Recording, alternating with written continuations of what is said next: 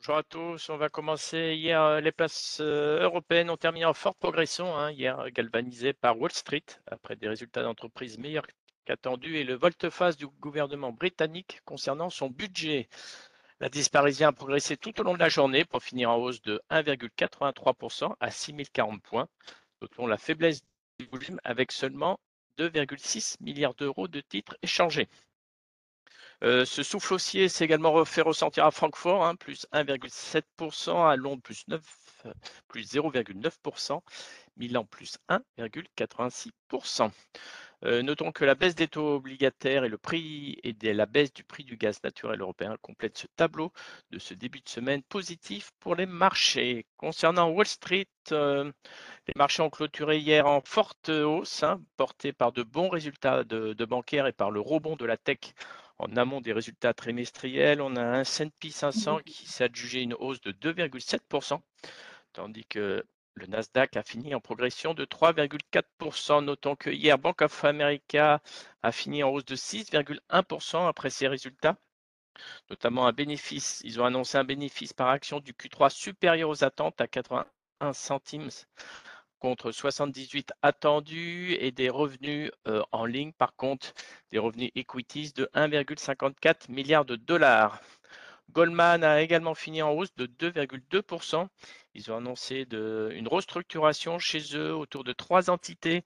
Il y aura une banque d'investissement et trading, la gestion d'actifs et de fortune, et enfin la troisième entité sera la transaction banking.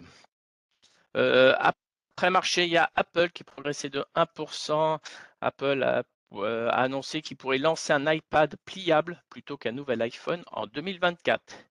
Et toujours après clôture, il y a Microsoft qui prévoit sa plus faible croissance de revenus en 5 ans au Q3 et confirme vouloir effectuer des suppressions personnelles qui affecteront moins de 1% de son staff. Ce matin en Asie, les bourses chinoises sont en hausse hein, dans la foulée de Wall Street. Euh, mais par contre, on a un, report surprise euh, de la publication du chiffre de croissance pour le troisième trimestre. Concernant les devises, ce matin, c'est toujours la même stabilité entre l'euro et le dollar. Euh, le, taux de change s'établit à 0,9838 euh, sur le marché du pétrole.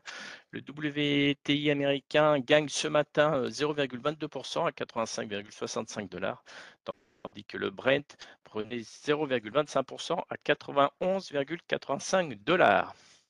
D'un point de vue micro, après clôture, il y a Roche. Euh, les ventes du groupe euh, pharmaceutique sont restées quasi stables sur 9 mois, progressant de 1% à 47 milliards de francs suisses.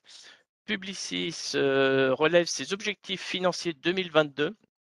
Ce matin, on a notamment un chiffre d'affaires au T3 qui ressort à 3,24 milliards en hausse de 10,3%, alors que le consensus attendait 3,04 milliards.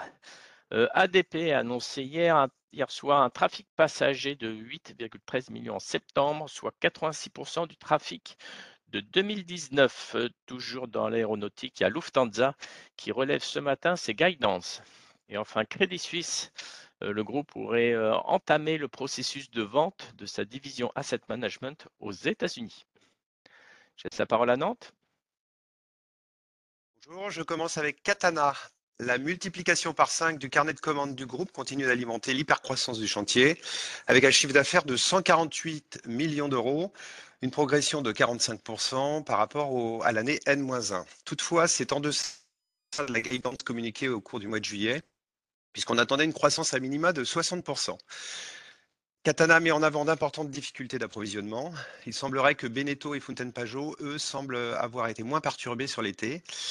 Euh, le groupe Katana met en avant euh, également un manque de main-d'œuvre et un turnover important. L'ensemble a entraîné donc euh, un décalage de facturation d'environ 18 millions sur la nouvelle saison. Niveau marge, le groupe précise qu'il a réussi à réimpacter l'ensemble de l'inflation aux commandes sans toutefois préciser si la balance d'inflation allait être équilibrée dès cette saison.